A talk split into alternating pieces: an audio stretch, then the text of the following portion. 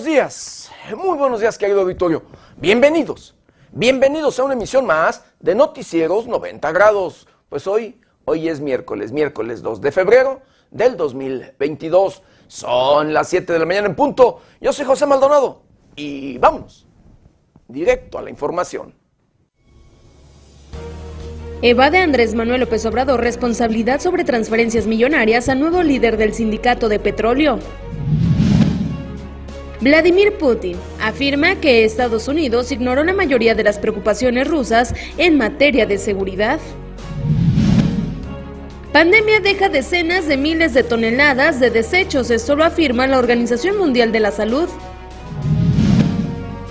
Se reportan decenas de militares, policías y profesores heridos tras confrontación en Michoacán.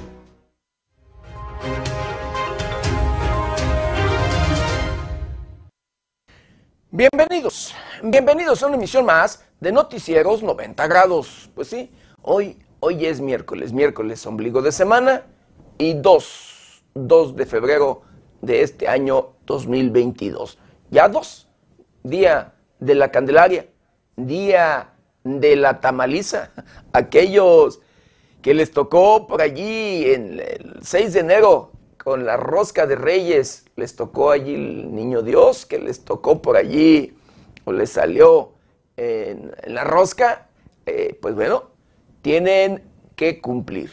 Los tamales, el chocolate, los tamales, eh, o el atole con atole, o, como quiera, pero los tamales que no, no faltan, no deben de faltar. Y hay quienes dicen, quienes dicen, y me da risa ahorita nada más de acordarme, porque que van y cuidan o quieren llevar una dieta, el que ya eh, dicen cuidar eh, la dieta, porque diciembre no se puede, diciembre y en esas fechas que todo es comida, fiesta, eh, agasajo y demás convivios y la comida no falta, la comida no falta todo el mes de diciembre y dicen que hasta el 2 de febrero ya comenzará el, después del 2 de febrero comenzará la dieta, porque el 2 de febrero todavía hay tamalitos, todavía hay esta tamaliza, y pues bueno, un saludo muy especial para todos aquellos que comenzarán ya a partir de este día, sí, ya del 3 prácticamente, porque hoy, hoy todavía se comen tamales, eh, pues la dieta para cuidar la línea, para cuidar de su salud de verdad. Pero bueno, de verdad, una felicitación para todas, todas aquellas personas que lleva por nombre, por supuesto, Candelaria y que, y por supuesto, de igual manera, a todos, a todos aquellos que eh, celebrarán el, este día hoy con los tamales. Ayer, con esa tamaliza, unos comenzaron ya desde ayer. Ayer ya, eh, ya hubo tamales en diferentes lugares, en varias eh, dependencias, oficinas, y demás, en sí, ya eh, adelantaron la tamaliza para comenzar la dieta, yo seguramente ya a partir de hoy, 2, 2 de febrero. Así que bueno, un saludo muy, muy especial a todos, a todos en sí. Y bueno, eh, la situación continúa crítica, la situación continúa difícil, complicada y preocupante. Difícil, complicado y preocupante en todos, pero en todos los sentidos. Llámesele en temas financieros, en temas sociales, en temas de política, en temas de educación, en temas de corrupción y de la mano. Lo que nunca puede faltar, los temas de inseguridad.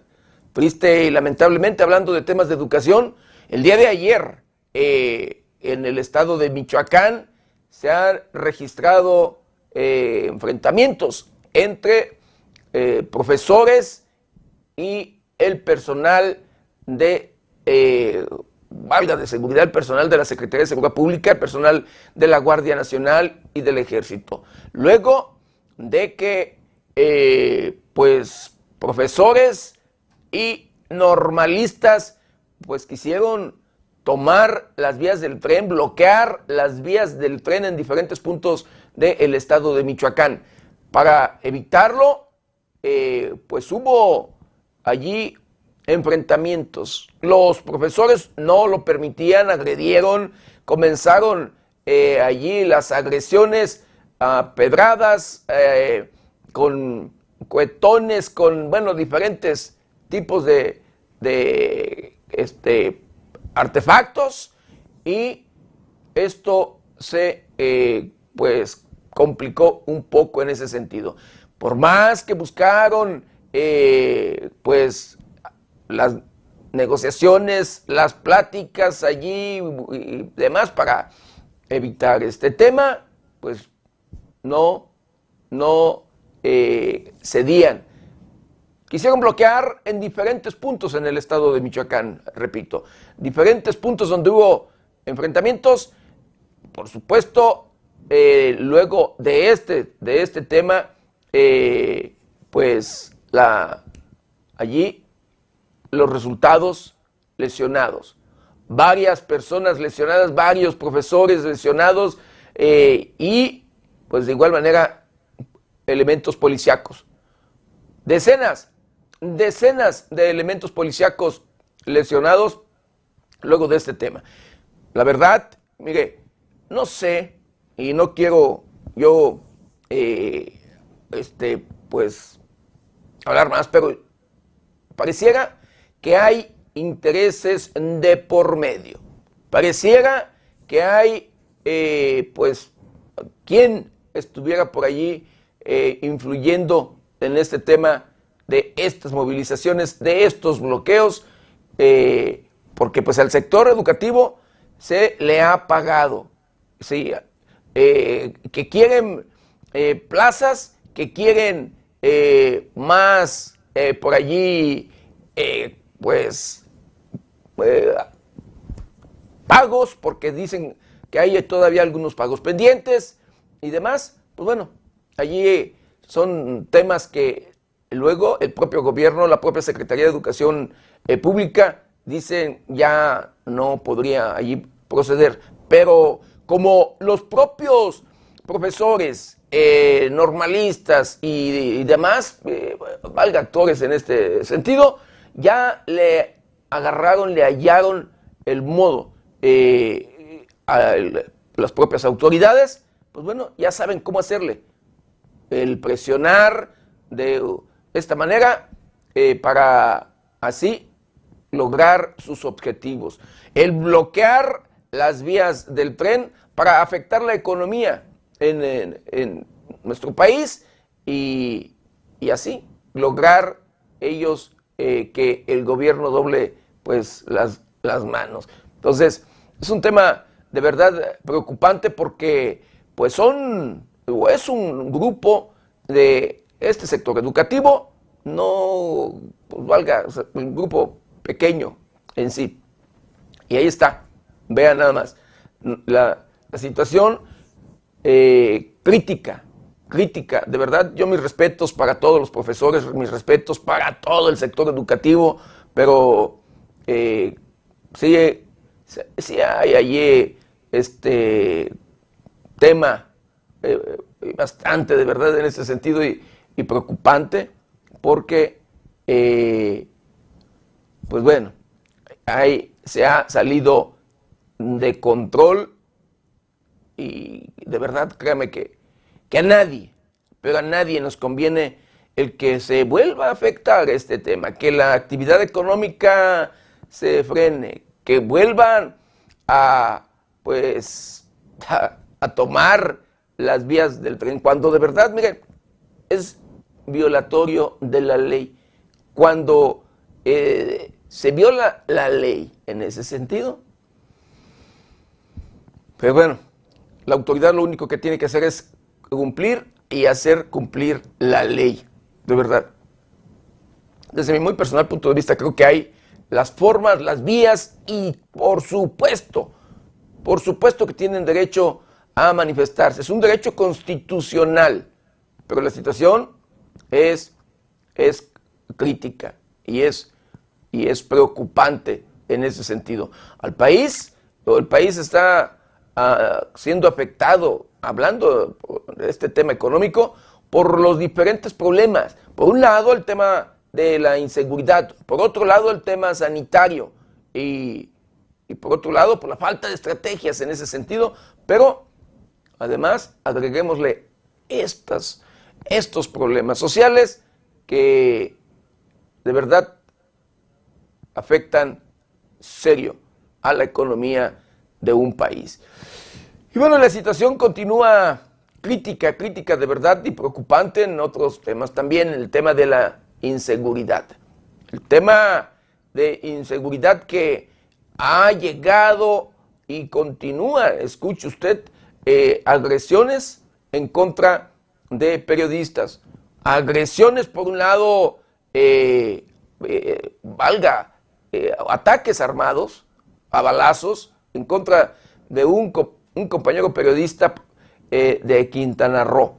Pero en otro lado, en el, la Ciudad de México, luego de, pues por allí, un homicidio registrado dos, fueron dos personas que habían asesinado en la Ciudad de México, eh, compañeros que fueron a cubrir precisamente este, este tema, eh, este eh, asesinato, pues estando en un edificio, los elementos policíacos, lejos de cuidar y ver allí les, por su seguridad e integridad, dejaron lo, les echaron allí a, andar a habitantes del lugar y los agredieron. Fueron agredidos el día de ayer compañeros periodistas en la Ciudad de México, golpeados y demás.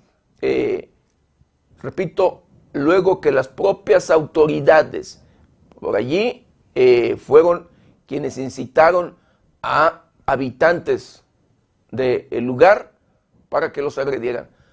Es triste y lamentable lo que se sigue registrando en nuestro país. La situación cada día es más, más preocupante, porque cada día, además de agresiones, asesinan a ciudadanos, asesinan a mexicanos.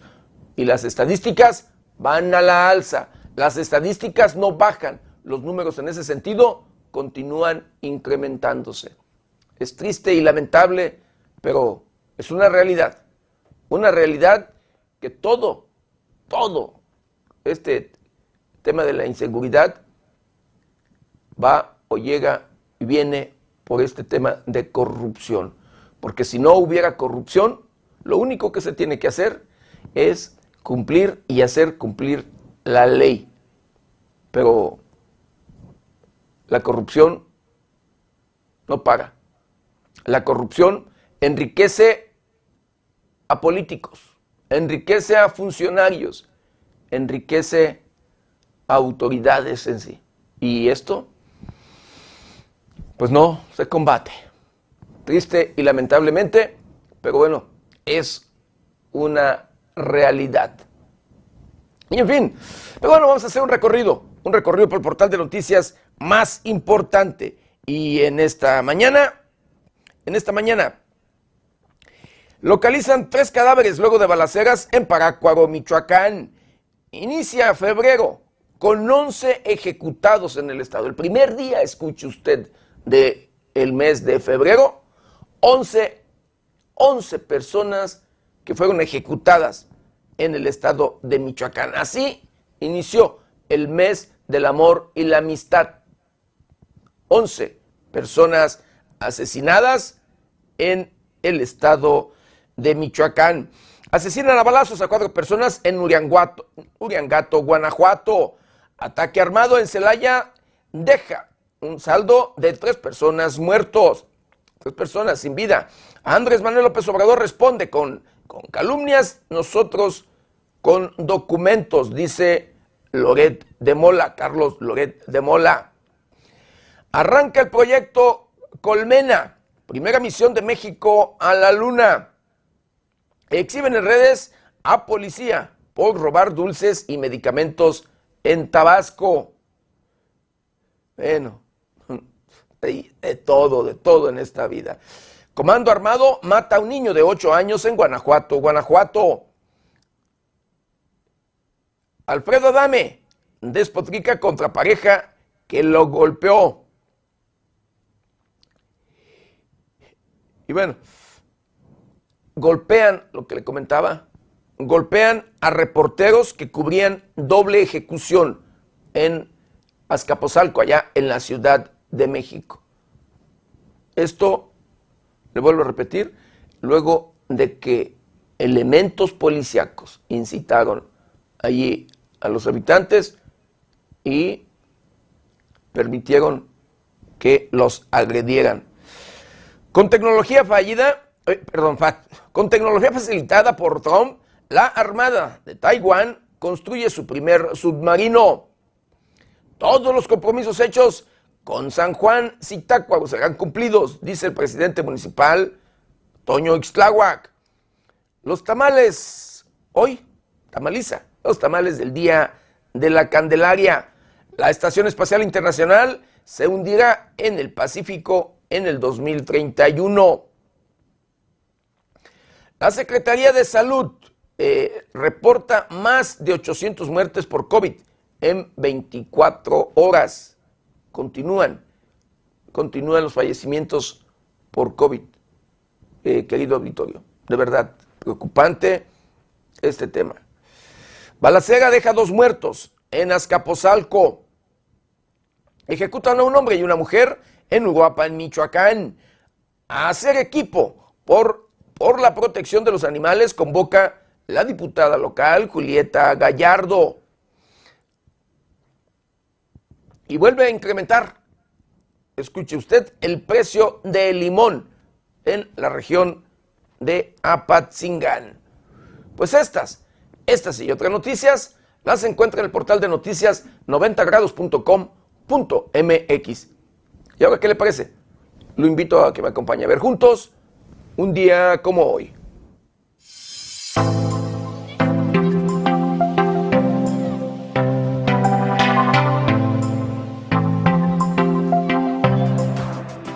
Como hoy, 2 de febrero, pero del año de 1832, muere Ignacio López Rayón, en la Ciudad de México, quien fue un abogado y tuvo una participación importante en la lucha de la independencia nacional.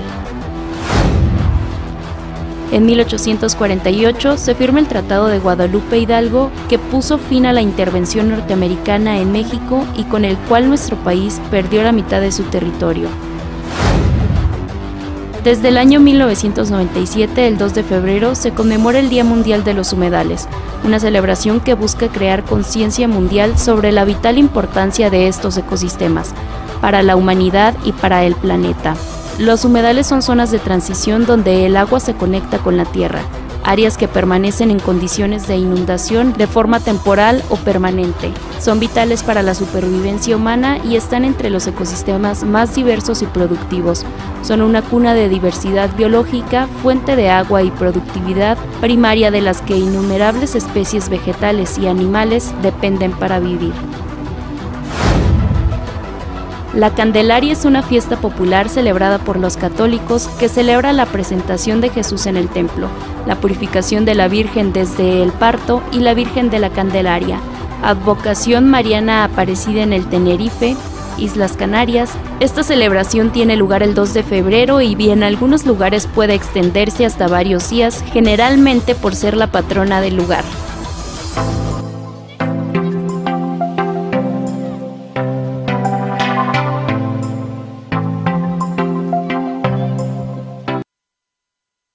Quiero mandar saludos, saludos especiales a todo, a todo nuestro auditorio, a todos aquellos que nos ven y nos escuchan a través de las diferentes plataformas de 90 grados. Saludos, saludos especiales a aquellos que nos ven a través de la televisión, los que nos escuchan a través de las diferentes estaciones de radio que se enlazan con este su noticiero preferido y por supuesto, de igual manera, con mucho cariño y respeto a todos, a todos aquellos que nos ven y nos escuchan a través de las diferentes redes sociales de 90 grados. Por supuesto, un saludo muy, muy especial a todos a todos los conocionales que nos ven y nos escuchan después de las fronteras de nuestro país.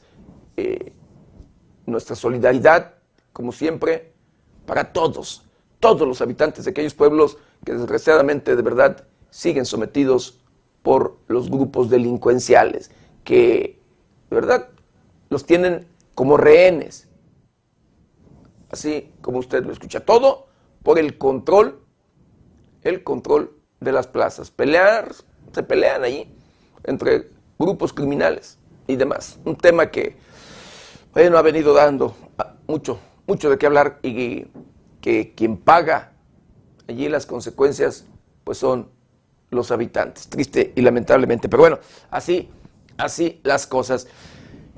Y ya de lleno, de lleno con la información, el presidente de la República niega influencia de sus hijos. Escuche usted, luego de este tema que se ha exhibido de propiedades, híjole, millonarias, de propiedades eh, este, lujosas allá en los Estados Unidos y en particular en, el, en Texas. Pues bueno, el presidente de la República Andrés Manuel López Obrador, eh, niega influencia de sus hijos en el gobierno para hacer exhibida lujosa vida, lujosa vida de uno de sus hijos, de José Ramón López Beltrán, allá en los Estados Unidos.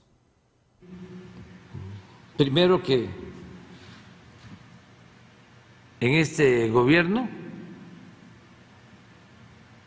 no tienen influencia mis hijos. no se le da contrato a ningún recomendado. El presidente de México, Andrés Manuel López Obrador, rechazó que sus hijos influyan en su gobierno, luego de que el mayor de ellos fuera exhibido viviendo en una mansión en Houston, Texas. En este gobierno no tienen influencia mis hijos, no se le da contrato a ningún recomendado, dijo el mandatario durante su habitual rueda de prensa matutina.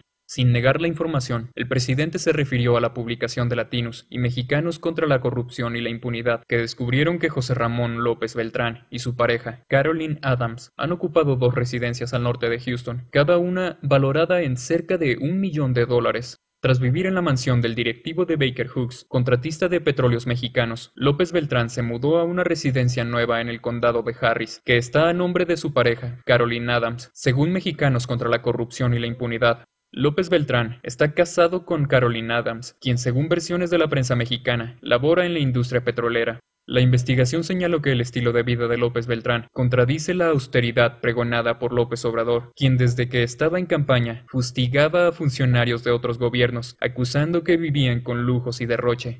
López Obrador respondió que la esposa de su hijo tiene dinero. Ellos se casaron, y al parecer la señora tiene dinero, pero no tiene nada que ver con el gobierno, ni un contrato, ni una recomendación. No somos iguales a otros gobiernos, dijo. AMLO llegó a la presidencia de México en 2018 prometiendo austeridad en el gobierno y acabar con la corrupción que habían dejado administraciones anteriores. Con información de la redacción, reportó para 90 grados Jorge Tejeda.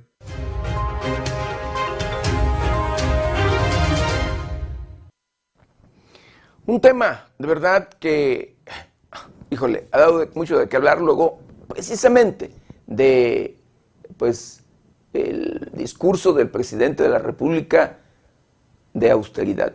Y, pues bueno, aquí el tema es, eh, pues ahí, lo que se ha exhibido y que se presume, pues, es de el hijo a nombre de la esposa. Eh, ahí es cuestión de investigar y de dar con la realidad. Y si es de, ella, pues bueno, ella se dedica al parecer al tema o de la industria del petróleo. Así que, de hecho, Texas, Texas es un estado eh, este, en ese sentido, su fuerte es el, el petróleo, entre otros, por supuesto, entre otras cosas. Y bueno, el propio presidente de la República evade responder sobre transferencias millonarias al el líder del sindicato petrolero. A propósito de la elección de Ricardo Aldana Prieto como nuevo secretario general del Sindicato de Trabajadores Petroleros de la República Mexicana, en su conferencia de prensa mañanera, se le cuestionó al presidente de la República, Andrés Manuel López Obrador, sobre una transferencia recibida por 20 mil millones de pesos que documentó la revista Contralínea, cuando el nuevo líder sindical era tesorero de Petróleos Mexicanos. La periodista Erika Ramírez le preguntó al presidente si se investigaría esa millonaria transferencia realizada en el periodo que Emilio Lozoya fungía como director de Petróleos Mexicanos. El mandatario señaló que será la titular de la Secretaría del Trabajo y Previsión Social la que revisará el tema y respondería a tales preguntas. sobre quién ganó y sus antecedentes. Esto lo tiene que ver la Secretaría del Trabajo y la comisión que va a resolver sobre el resultado. Nosotros lo que garantizamos es que los trabajadores conocieran a los candidatos y garantizar este mecanismo de votación, señaló López Obrador, quien insistió en el carácter democrático de la elección de quien relevará a Romero de Champs. Sobre el desfalco de 20 mil millones de pesos que habría ocurrido en la administración de su antecesor, Enrique Peña Nieto, el presidente López Obrador insistió en que eso lo tiene que ver la autoridad correspondiente. No podemos nosotros tapar a nadie, pero tampoco acusar sin pruebas. Pero es muy interesante todo este proceso de la democracia sindical, insistió el titular del Ejecutivo, quien añadió que sería interesante hacer un libro sobre los grandes fraudes electorales en México. Con información de la redacción, reportó para 90 grados Jorge Tejeda.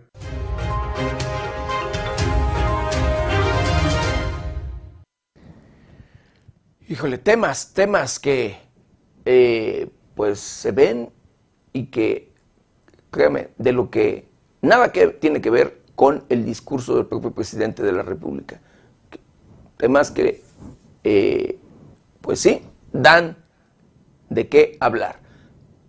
Y bueno, el propio presidente de, la República, Andrés Manuel López Obrador, asegura que el presidente de los Estados Unidos pidió la receta para que grandes empresas paguen sus impuestos. De acuerdo con lo señalado, Andrés Manuel López Obrador aseguró que durante su visita a la Casa Blanca, Joe Biden le preguntó cómo le hacía para que los de arriba paguen impuestos en México. Ahora el presidente Biden se quejaba, ahora que hablamos de que también en Estados Unidos los dueños de las grandes corporaciones no pagaban impuestos. Fue muy interesante porque cuando nos vimos con el presidente Biden en 2012, era yo candidato una de tantas veces, y ya en la plática me dijo, ¿y cómo le va a hacer si gana la presidencia? ¿Qué propone? Y le dije, entre otras cosas, que paguen impuestos los de arriba, prosiguió AMLO. Finalmente, López Obrador aseguró que la respuesta que le dio a Biden para dar solución fue lo que ocurrió en México con la reforma del artículo 28 de la Constitución. Mediante esta modificación, insistió, ya no hay condonación de impuestos. Con información de la redacción, reportó para 90 grados Jorge Tejeda.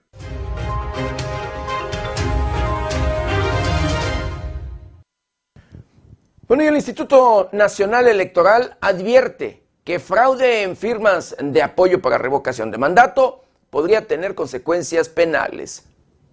Tras los datos obtenidos en el proceso de verificación de firmas para la revocación de mandato, el Instituto Nacional Electoral indicó que el fraude de miles de firmas de personas muertas y en prisión podría tener consecuencias penales. El informe final del Consejo General del INE sobre el proceso de verificación, que señaló que 17.833 apoyos fueron de personas fallecidas entregadas en formatos físicos y mediante la aplicación web, fueron otras 1.265 personas en prisión. También se informó que estas firmas fraudulentas surgieron del apoyo para la revocación de mandato de la organización Que Siga la Democracia, que es cercana al partido Movimiento Regeneración Nacional, ya que está encabezada por Gabriela Jiménez, ex candidata a diputada federal. El consejero del INE, Ciro Murayama, señaló que con dicho intento de fraude, las viejas prácticas están de vuelta, pero con nuevo ropaje, ya que consideró que las prácticas de Morena son iguales al antiguo cinismo y autoritarismo que por años han buscado erradicar. Finalmente, se advirtió que dichas acciones podrían tener consecuencias penales al cuestionar cómo la asociación que siga la democracia tuvo acceso a los datos penales y fotocopiar credenciales de personas que ya no están en el listado, que ya murieron o están presos.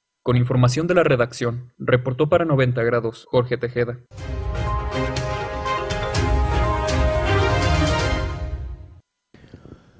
Bueno, una empresa de el mexicano más rico, rico en su país y del mundo, de Carlos Slim, pagará miles de dólares ¿sí? a víctimas de la línea 12 del metro para que no presenten demandas. Se dio a conocer que la empresa Carso Infraestructura y Construcción de Carlos Slim pagará cientos de miles de dólares a los familiares de los 26 fallecidos, así como a las personas que resultaron con heridas graves por el colapso de la línea 12 del metro de la Ciudad de México el pasado mes de mayo, esto a cambio de que no se presenten demandas. La revista Proceso informó que según el acuerdo, las víctimas se comprometen a no demandar a SIXA y o a cualquiera de sus afiliados, accionistas, consejeros, apoderados y o empleados, y en otra de las siete cláusulas del acuerdo se especifica que la víctima se da por reparada íntegra y a su entera satisfacción de cualquier daño o prejuicio. Para las familias de los fallecidos, SIGSA ofrece hasta 6 millones de pesos y a quienes sufrieron lesiones graves 4.5 millones de pesos. Las cantidades varían dependiendo el del grado de las lesiones del resto de las víctimas. En el acuerdo se enfatiza que ese dinero cubre la reparación integral y total de todos y cada uno de los daños y o prejuicios materiales e inmateriales directos e indirectos e independientemente de su naturaleza sufridos por la víctima con motivo del suceso. Con información de la redacción para 90 grados, Alejandro Amado.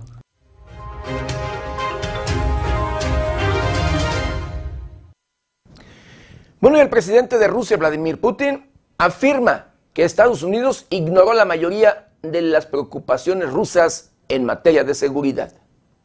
Tras una reunión con el ministro de Hungría, Víctor Orbán, el presidente de Rusia, Vladimir Putin, aseguró que Estados Unidos ignoró la mayoría de las preocupaciones rusas sobre las garantías de seguridad.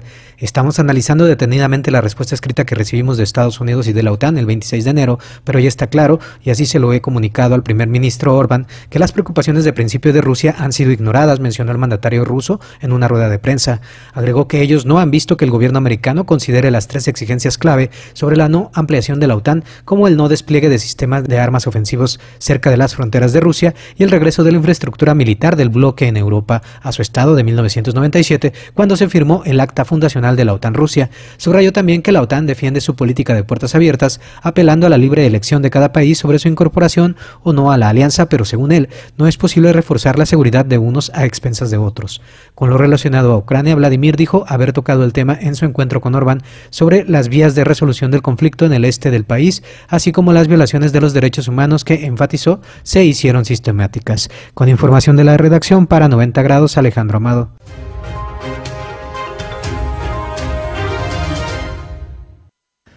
Y bueno, luego de esta crisis que se vive por allá en Ucrania, miles de voluntarios eh, participan en entrenamientos militares en caso de agresión rusa.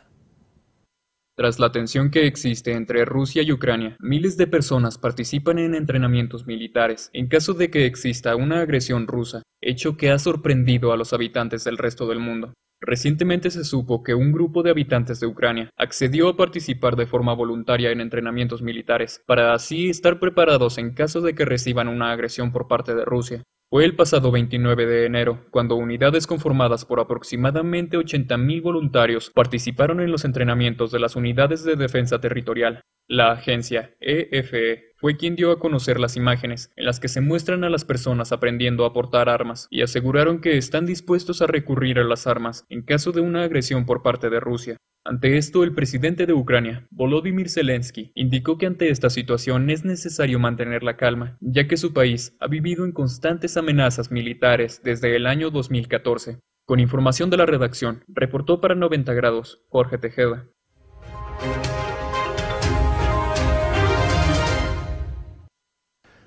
Mientras tanto, en Canadá, sí, transportistas y camioneros protestan en contra de las restricciones sanitarias. En la ciudad de Ottawa, Canadá, opositores de las medidas sanitarias contra el COVID-19 se manifestaron, mientras camioneros del llamado Convoy de la Libertad bloquearon una ruta fronteriza en el oeste del país. Asimismo, durante el fin de semana, la capital canadiense recibió un gran movimiento de protestas, iniciado por camioneros que se oponen a la obligación de vacunarse para atravesar la frontera terrestre con Estados Unidos, la más larga del mundo. Por otro lado, numerosos manifestantes, que se oponen más ampliamente a las restricciones sanitarias contra el COVID-19, convergieron en Ottawa para apoyar a los transportistas. Por su parte, y en solidaridad, los camioneros efectuaron un bloqueo completo de la autopista 4 en el sur de Alberta, cerca de la frontera, una arteria vial mayor para el transporte de bienes entre ambos países. Finalmente, en la capital, la policía abrió varias investigaciones criminales por la profanación de monumentos nacionales, comportamientos amenazantes, ilegales e intimidantes con la policía y vandalismo. Con información de la redacción, reportó para 90 grados Jorge Tejeda.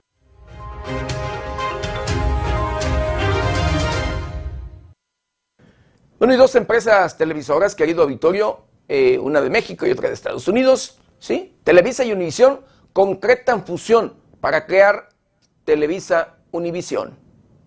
Este lunes las empresas multimedia de Grupo Televisa y Univision Holdings cerraron la transacción para crear Televisa Univisión, esto con el objetivo de generar contenidos. También se habla de la creación de, de una plataforma streaming para audiencias de habla hispana en este 2022. El CEO de Televisa Univision, Wade Davis, mencionó que esta combinación de empresas reconocidas creará un negocio sin comparación en los medios de comunicación. Por otro lado, Alfonso de Angoitia, quien ejercerá como presidente ejecutivo del Consejo de Administración de Televisión Univisión, comentó que la nueva creación revolucionará a la industria. Televisión Univisión es dueña del contenido y propiedad intelectual más grande de los dos mercados de habla hispana en el mundo. Con la creación de Televisa Univisión, la empresa será dueña de 59 estaciones de televisión en Estados Unidos, cuatro canales de transmisión en México con 222 estaciones de televisión asociadas, los estudios de videocine y Euforia de Home of Latin Music, que abarca 57 estaciones de radio propias u operadas en Estados Unidos, servicios de streaming premium como Prende TV y Blim TV, que en conjunto presentan más de 40.000 horas de programación original en español, activos digitales de la empresa que incluyen univision.com, Univision Now y varias aplicaciones digitales, cadenas de transmisión líderes Univision y Unimás en Estados Unidos y Las Estrellas y Canal 5 en México, además de 36 canales de televisión de paga en español, incluidos Galavisión y TUDN. Con información de la redacción, informó para 90 grados Alejandro Amado.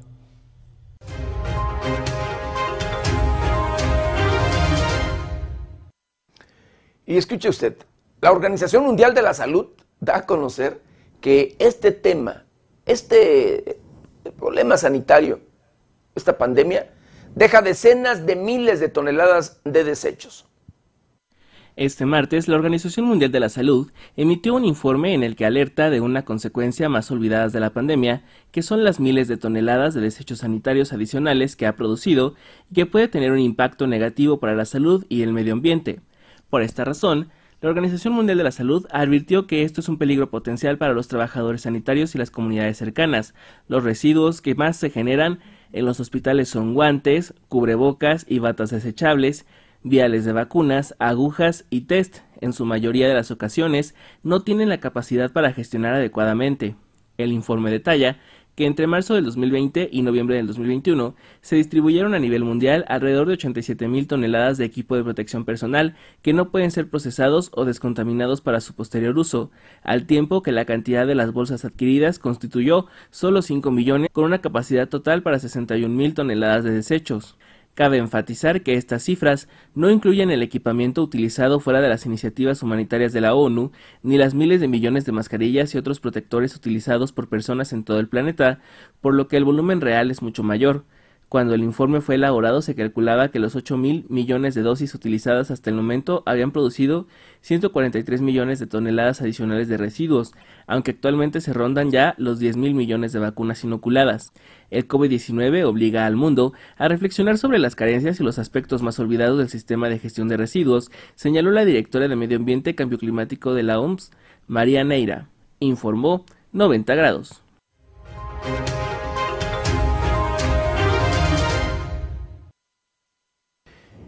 Bueno, la vacuna continúa aplicándose. La vacuna para prevenir precisamente o para, pues allí, evitar consecuencias graves en nuestro, país, en los seres humanos, querido Vittorio, continúa aplicándose. Y a México arribarán 15 millones de dosis más de vacunas de AstraZeneca. Así lo da a conocer el secretario de Relaciones Exteriores de nuestro país.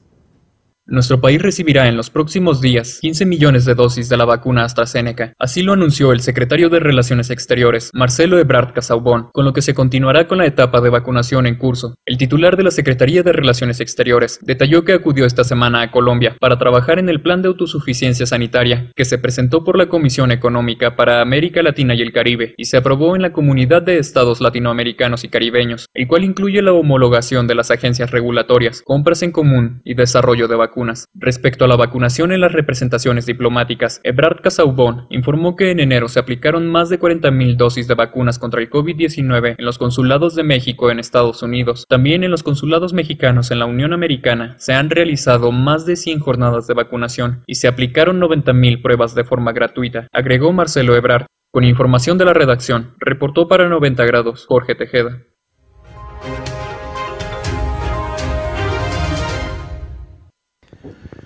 Bueno, mientras tanto, el subsecretario de Salud del Gobierno Federal de nuestro país, de México, Hugo López Gatel, asegura que esta cuarta ola de COVID-19 comienza a descender.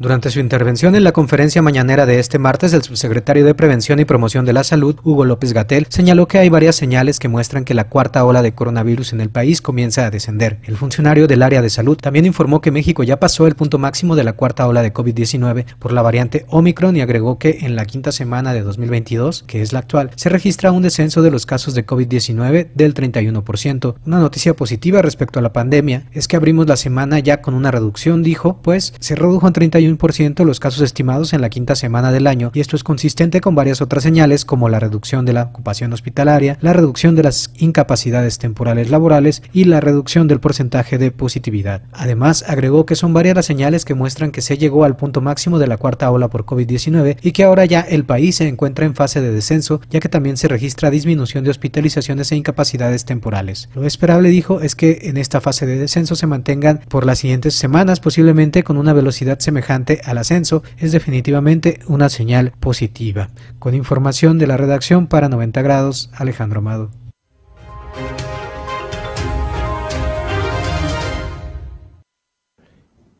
Y en México, querido Victorio, ya fue detectada esta nueva variante. Un caso, un caso de esta nueva variante eh, de Omicron BA2.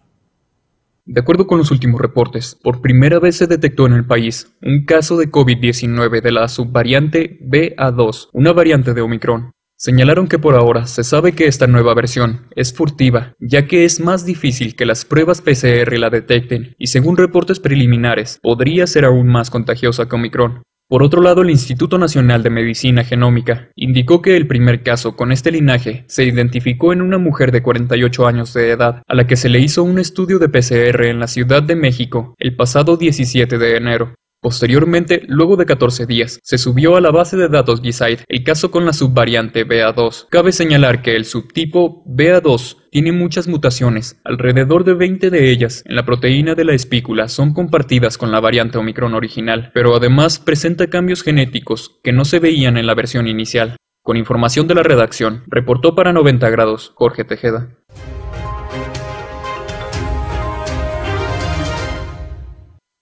Y hablando de este tema de las vacunas contra el COVID-19, vacunas de Pfizer, ¿sí? de Pfizer para bebés y menores de 5 años podría estar disponible en febrero. El diario The Washington Post publicó que la vacuna contra el COVID-19 para menores de 5 años, en la que trabajan Pfizer y BioNTech, podría estar disponible para finales del mes de febrero de este año. Tomando como referencia fuentes cercanas a la investigación, el diario comunicó que se espera que ambas farmacéuticas presenten a la Administración de Alimentos y Medicamentos de Estados Unidos una solicitud de autorización de uso de emergencia para la nueva versión. En los últimos meses, estas mismas farmacéuticas han estado probando una tercera dosis, ya que los primeros resultados obtenidos en cuanto a inmunización al aplicar dos inyecciones no fueron completamente satisfactorios, por lo que la compañía ha constatado que las dos dosis de la vacuna en menores es segura y ahora analizan los resultados con una inyección de refuerzo, aunque no estarán disponibles hasta finales de marzo. Una vez que se envíe esa información a la FDA, se espera que los reguladores autoricen también una tercera dosis de la vacuna pediátrica. Con información de la redacción, reportó para 90 grados Jorge Tejeda.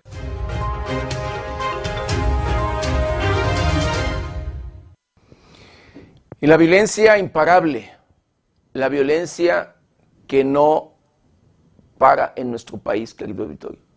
Triste y lamentablemente, en Monterrey localizan eh, en una fosa, en una fosa clandestina, nueve cuerpos. Aparentemente era esta fosa clandestina era usada por un grupo criminal. Autoridades informaron esta mañana de martes que el pasado 26 de enero se localizaron al menos nueve cuerpos en una fosa clandestina que se encuentra en el estado de Nuevo León.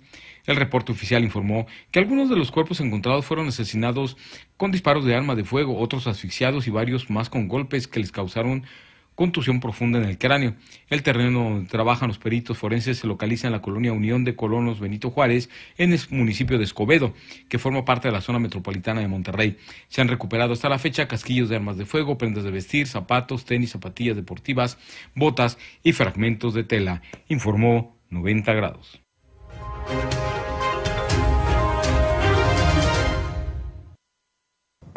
Y en el caso del asesinato de Roberto Toledo allá en Zitácuaro, Michoacán, colaborador de el monitor michoacano, empleado del despacho jurídico, eh, pues con este asesinato amenazan en Michoacán a abogados que llevan casos de criminales de los Correa y de la familia michoacana. Con el asesinato del colaborador de los medios de comunicación y auxiliar de un despacho jurídico, Roberto Toledo, el lunes en Zitácuaro, fueron amenazados los abogados que lleven casos del crimen organizado. El asesinato de Roberto Toledo tuvo lugar el lunes, cuando el ahora Oxiso arribaba al despacho del abogado JVT en la colonia Moctezuma de la ciudad de Zitácuaro. Cuando Toledo se encontraba en el despacho, fue acribillado y perdió la vida cuando era trasladado a un hospital. Tras acribillar a la víctima, los responsables dejaron cartulinas amenazantes contra los abogados que lleven casos del crimen organizado, en especial de personas vinculadas a la familia michoacana y al cártel de los Correa, que operan en alianza en el oriente de Michoacán. Las cartulinas fueron firmadas por el Grupo X del cártel Jalisco Nueva Generación. Con información de la redacción, reportó para 90 grados Jorge Tejeda.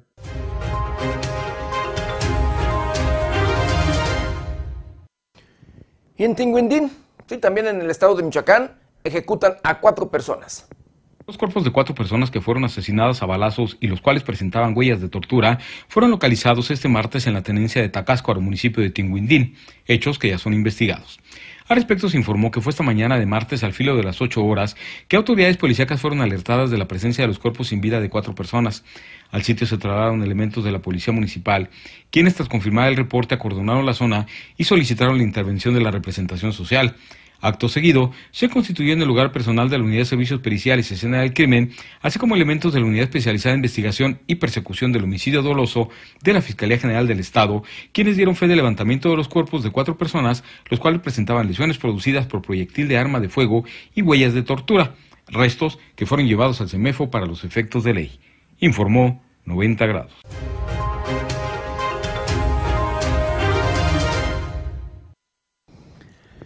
Y bueno, de este, luego de este conflicto que se registra eh, un, grupo, un grupo del sector educativo con autoridades eh, policíacas y que ha dejado lamentablemente decenas y decenas de policías lesionados, así como de propios civiles, poder de base de este, este sector educativo, el acente en sí, amenaza con dar continuidad a enfrentamientos con cuerpos policíacos.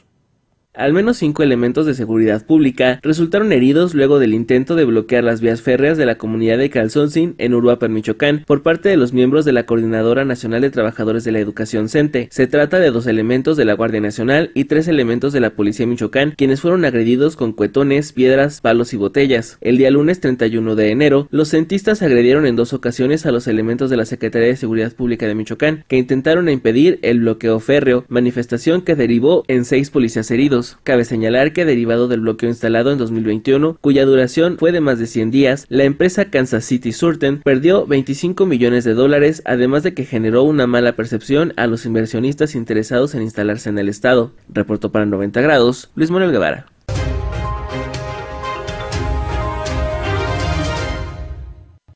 Pues sí, cuando menos, escuche usted, cinco elementos policíacos eh, fueron atendidos por heridas eh, luego de estos enfrentamientos entre la CENTE y elementos policíacos en Calzón, sin municipio de Uruapan, Michoacán. La titular de la Secretaría de la Contraloría del Estado de Michoacán, Azucena Marín Correa, informó que hasta el momento es solo una la denuncia presentada contra las presuntas irregularidades de Al menos cinco elementos de seguridad pública resultaron heridos luego del intento de bloquear las vías férreas de la comunidad de Calzoncin en Uruapan, Michoacán, por parte de los miembros de la Coordinadora Nacional de Trabajadores de la Educación CENTE. Se trata de dos elementos de la Guardia Nacional y tres elementos de la Policía Michoacán, quienes fueron agredidos con cuetones, piedras, palos y botellas. El día lunes 31 de de enero, los centistas agredieron en dos ocasiones a los elementos de la Secretaría de Seguridad Pública de Michoacán, que intentaron impedir el bloqueo férreo, manifestación que derivó en seis policías heridos. Cabe señalar que derivado del bloqueo instalado en 2021, cuya duración fue de más de 100 días, la empresa Kansas City Surten perdió 25 millones de dólares, además de que generó una mala percepción a los inversionistas interesados en instalarse en el estado. Reportó para 90 grados Luis Manuel Guevara.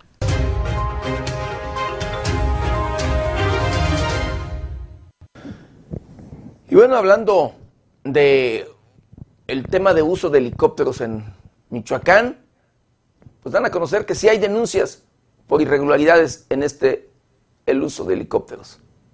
La titular de la Secretaría de la Contraloría del Estado de Michoacán, Azucena Marín Correa, informó que hasta el momento es solo una la denuncia presentada contra las presuntas irregularidades detectadas en el uso de helicópteros en el gobierno de Silvano Aureoles Conejo. Explicó que dicha denuncia no fue realizada por la Contraloría del Estado. Sin embargo, cualquier persona que tenga conocimiento del caso puede llevar a cabo dicha acción, por lo que en estos momentos hay dos acciones legales, una por la vía administrativa y otra más por la vía penal. En tanto anunció que iniciaron una auditoría por este tema en la administración de Silvano Orioles Conejo. La Contralora asimismo detalló que hasta el momento no tiene conocimiento respecto a si el exgobernador de Michoacán presentó su declaración final. Este es un tema que aún no ha revisado y agregó que en estos momentos tienen avances significativos en la revisión de dependencias como es comunicaciones y obras públicas, seguridad, salud, finanzas y están por iniciar auditorías en la Cocotra, en la Universidad Tecnológica de Morelia y Secretaría de Gobierno. Para 90 grados, América Juárez Navarro.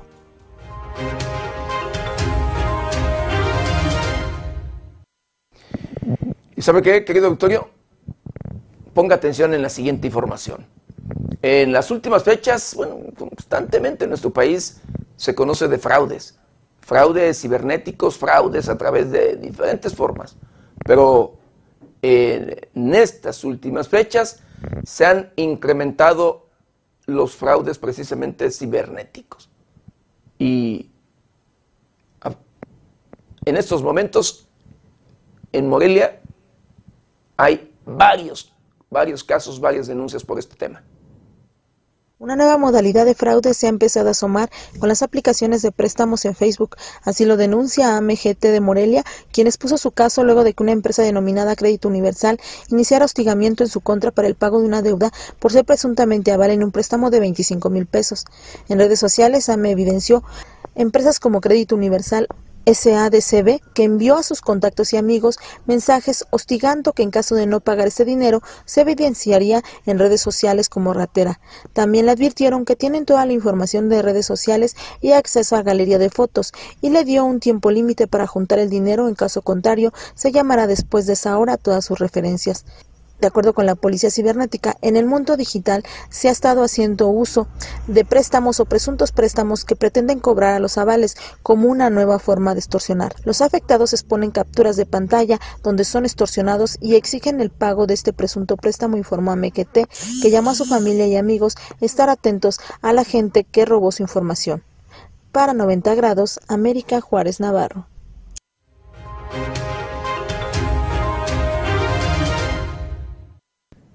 Y bueno, hoy es 2 de febrero. Lo que le comentaba, pues día de la tamaliza, día de la Candelaria, de hecho, y de ahí viene el tema de los tamales.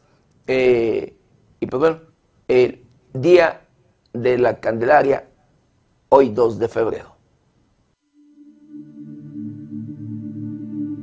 Según la religión católica, el 2 de febrero celebramos el Día de la Candelaria, fecha en que el niño Jesús fue presentado al templo a los 40 días de nacido. Esta tradición llegó a México con la conquista. Sin embargo, según investigadores, esta tradición coincidió con el inicio de la temporada de siembras de los mexicas, celebración en que se bendecía este grano y se ofrecía a dioses como Tlaloc para mejores cosechas. El sincretismo de ambas culturas da como origen a la tradición de comer tamales en esta fecha. Ahora, las familias católicas llevan a bendecir sus figuras del Niño Jesús al templo cada 2 de febrero. Es tradición que las personas que hayan encontrado la figura del niño en la rosca deberán ser los padrinos e invitar los tamales en su presentación y vestir al niño. El Mercado Independencia de la ciudad de Morelia es uno de los lugares más tradicionales en la capital michoacana para comprar el denominado ropón para el Niño Dios. Una gran variedad de estilos, telas y encajes adornan su ajuar. Alejandro González, vendedor de ropa para el Niño Dios en esta festividad, comentó que la tradición ha evolucionado, pues las personas pasaron de buscar trajes blancos para sus figuras a solicitar vestimentas que simulen a otros santos, por ejemplo, el Niño de la Salud, San Judas Tadeo, Santo Niño de Atocha y el Sagrado Corazón, dijo que son los más solicitados. El vendedor expuso que un traje de talla grande, es decir, para figuras de gran tamaño, podría costar aproximadamente 300 pesos, siendo el más sencillo, mientras que un traje de gala en la misma medida podría tener un costo superior a los 500 pesos. En cuanto a los tamales, algunos vendedores coincidieron en que este año los más solicitados fueron los de rajas con queso, de chile verde, tamales oaxaqueños y en atoles el de canela y el de pinole fueron los más pedidos. Reportó para 90 grados Luis Manuel Guevara.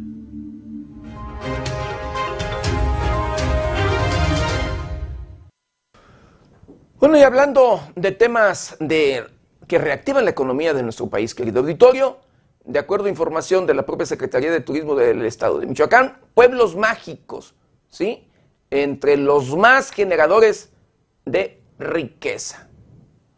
Michoacán se encuentra entre las 10 entidades del país donde sus pueblos mágicos generan mayor valor agregado sensual bruto turístico al Estado, de acuerdo con la Secretaría Federal del Turismo, en un indicador que permite determinar la importancia económica de la actividad turística de cada pueblo mágico por su aportación a los ingresos del Estado. En su primer estudio económico de pueblos mágicos, la Secretaría Federal de Turismo evaluó la aportación que realizan a sus respectivas entidades los 132 pueblos mágicos que existen en la actualidad. Determinó que los 10 estados con mayor valor son Estado de México en primer lugar, gracias a sus 10 pueblos mágicos. En segundo lugar, Jalisco y Michoacán con 9 cada uno. En tercer lugar, Chiapas con 4 pueblos mágicos, Veracruz con 6, Puebla con 10, Quintana Roo con 3, Zacatecas con 6, Guanajuato con 6 y Yucatán con 4. Para que un lugar sea catalogado como pueblo mágico, debe haber conservado su arquitectura original, tradiciones, historia y cultura. Se trata de una etiqueta para promover el turismo de estos espacios.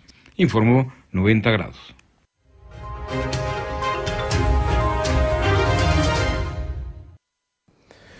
Pues hemos llegado. Hemos llegado al final de una emisión más de Noticieros 90 grados. No sin antes informarle que les quedamos a ver de nuevo el clima. No es eh, luego cuestión nuestra porque el clima eh, depende del sistema meteorológico nacional y no, no nos ha por allí llegado. Pero bueno, yo lo espero mañana, mañana y a jueves de 7 a 8 de la mañana y de 8 a 9 de la noche nuestra, nuestra querida compañera Berenice Suárez. Recuerde, lávese las manos constantemente con agua y jabón. Utilice gel antibacterial, cubrebocas, careta de ser posible.